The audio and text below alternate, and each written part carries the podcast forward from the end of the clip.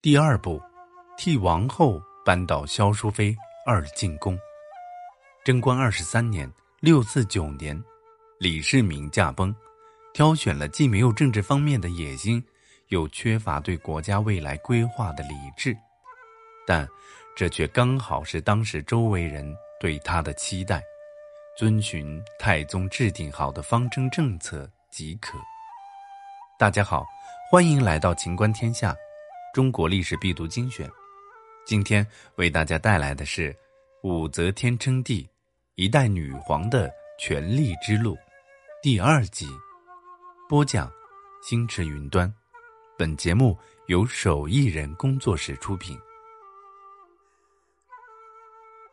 李世民在死前也是这么打算，所以为李治挑选了一位出生于太原王氏的女性作为皇后。才撒手人寰。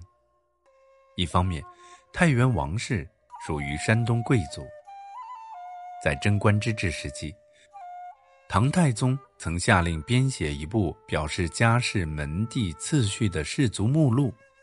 可是，书编好之后，山东贵族的柏林崔氏赫然名列第一，唐太宗的陇西李氏只位居第三。太宗看后。勃然大怒，由此可见山东贵族的实力。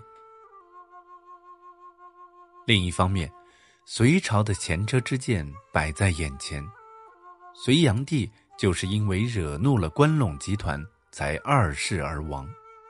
所以，下一任皇帝一定要能够拉拢关陇集团。选择的皇帝碌碌无为，并不是什么坏事。剩下的。都交给长孙无忌等大臣来做就好，这样朝里朝外恰好维持了几大贵族集团的平衡。不过，在高宗继位之后，偏宠萧淑妃，远离了皇后王氏。不知道该怎么办的王氏，为了破坏高宗和萧淑妃的关系，便将早就跟高宗有暧昧关系的武则天举荐给了高宗。入宫前。武则天已怀孕，入宫后便生下儿子李弘。武则天回宫后，迅速打败萧淑妃，获得李治的宠爱。次年六五二年五月，武则天便被拜为二品昭仪。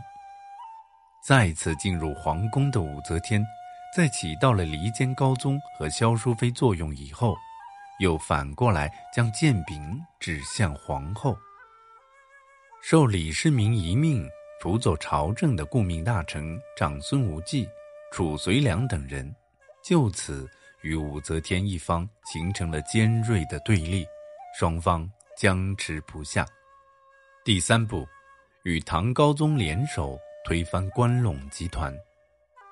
当时，朝廷以长孙无忌、褚遂良为首的元老大臣势力强大，李治的权力受到很大限制。一般认为，李治企图借废王立武，重振皇权，打击元老大臣势力。于是，武则天开始成为李治政治上的战友。不久，中书舍人王义福首起支持废王立武，得到李治和武则天的重赏。许敬宗、崔义玄、袁公瑜等大臣见机行事。也都转而支持立武则天为后。李治见有不少人支持，于是再生废立之意。而元老李绩又建议李治：“此陛下家事，何必问外人？”使李治、武则天在废立皇后的问题上的不利局面一下扭转过来了。十月十三日，李治终于颁下诏书。以阴谋下毒的罪名，将王皇后和萧淑妃废为庶人，囚于别院。他们的父母兄弟等也被削爵免官，流放岭南。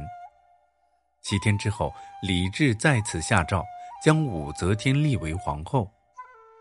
与此同时，又将反对最厉的宰相褚遂良外贬。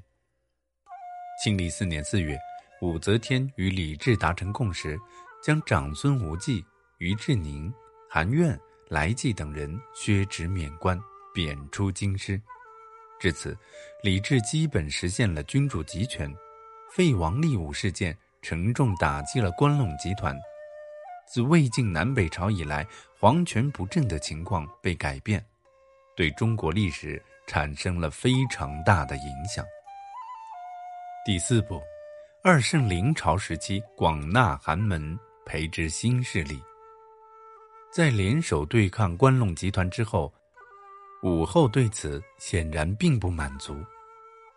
每当高宗处理政务的时候，武后就在朝堂的御座之后挂一块帘子，隔着帘子参与朝政。